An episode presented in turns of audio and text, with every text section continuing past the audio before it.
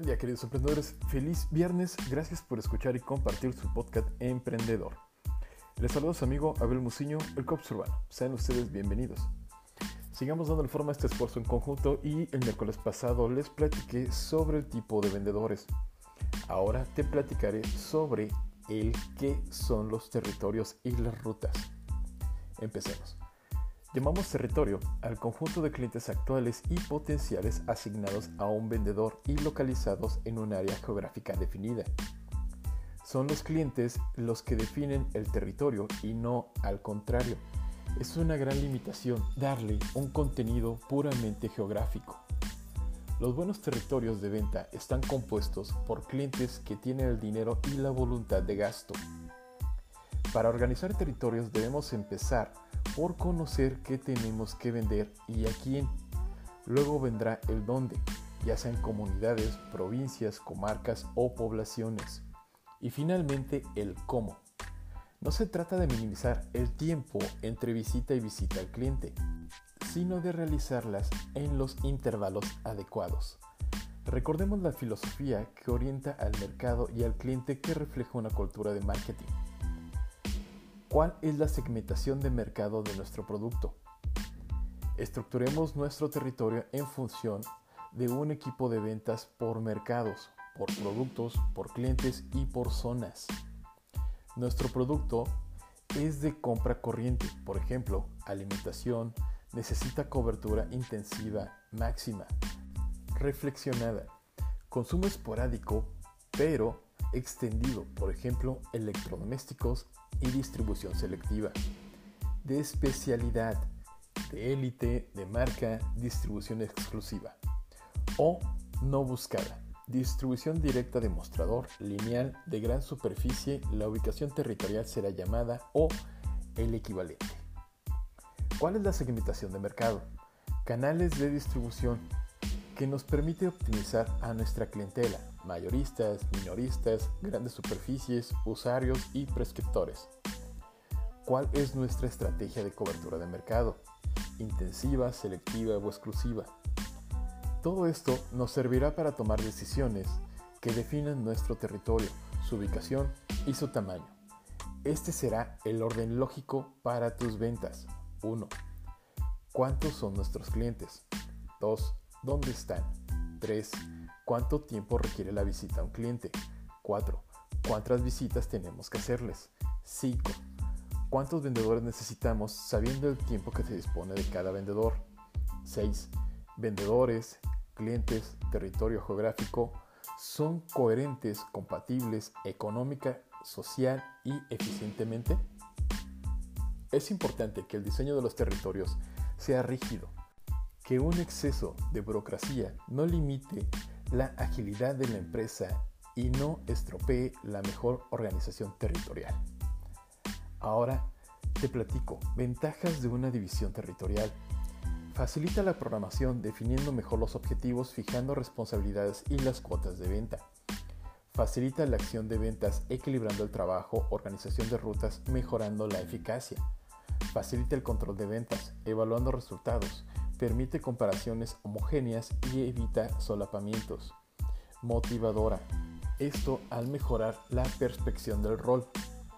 Hay experiencias de desarrollo de territorios, estructuras muy reducidas, vendedores muy especializados y ventas de confianza. Sea cual fuere el método elegido de organizaciones por productos, mercados o clientes, lo cierto es que la práctica de la mayoría de las empresas distribuyen el trabajo asignado a una persona concreta en una zona geográfica específica.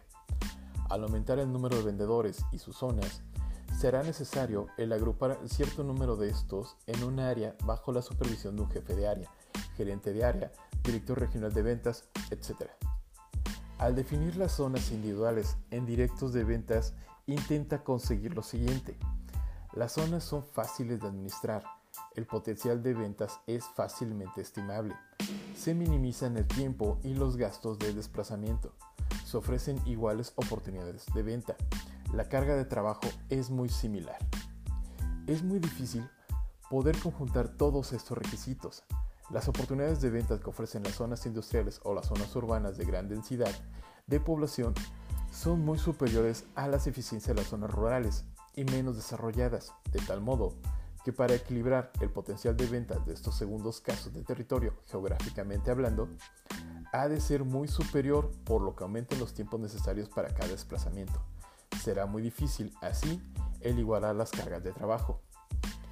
Este suele ser el aspecto crucial, en cuanto afecta claramente la satisfacción de los colaboradores en su desempeño. Si logramos igualar las cargas de trabajo con la asignación de territorios, la correspondiente asignación de cuotas de ventas a cada territorio anulará las diferencias debidas a los distintos potenciales de venta. Ahora te platico los itinerarios de las ventas, las rutas.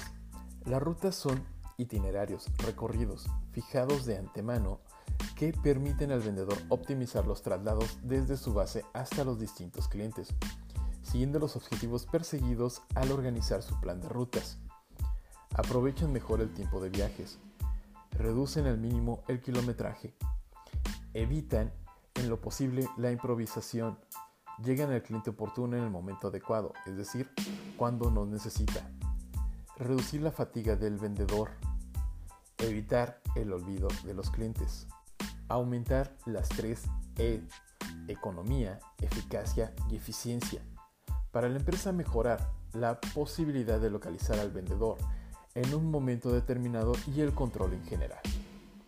Aumentar el número de visitas útiles, que es el fin primordial de la acción de ventas, las rutas son imprescindibles en las ventas con visitas numerosas y cuyo rendimiento depende de un gran número de contactos. Son menos importantes cuando se trata de ventas estratégicas, muy largas y en las que juegan grandes cifras.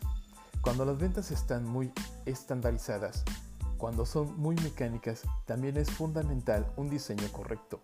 Cuando las ventas muy creativas y muy negociadas, el tema de las rutas es secundario, porque el número de clientes de un vendedor es bajo.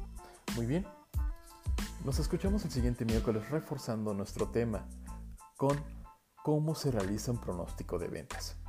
Y ahora les comparto la regla 6 del vendedor profesional utilizando el coaching, el coaching de la venta.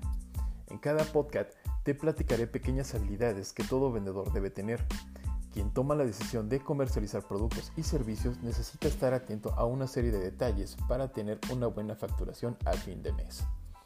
La regla de este podcast es, demuestra empatía. Demostrar empatía es fundamental para establecer una buena relación con tus posibles clientes y convencerlos de que tu producto es justamente lo que ellos necesitan.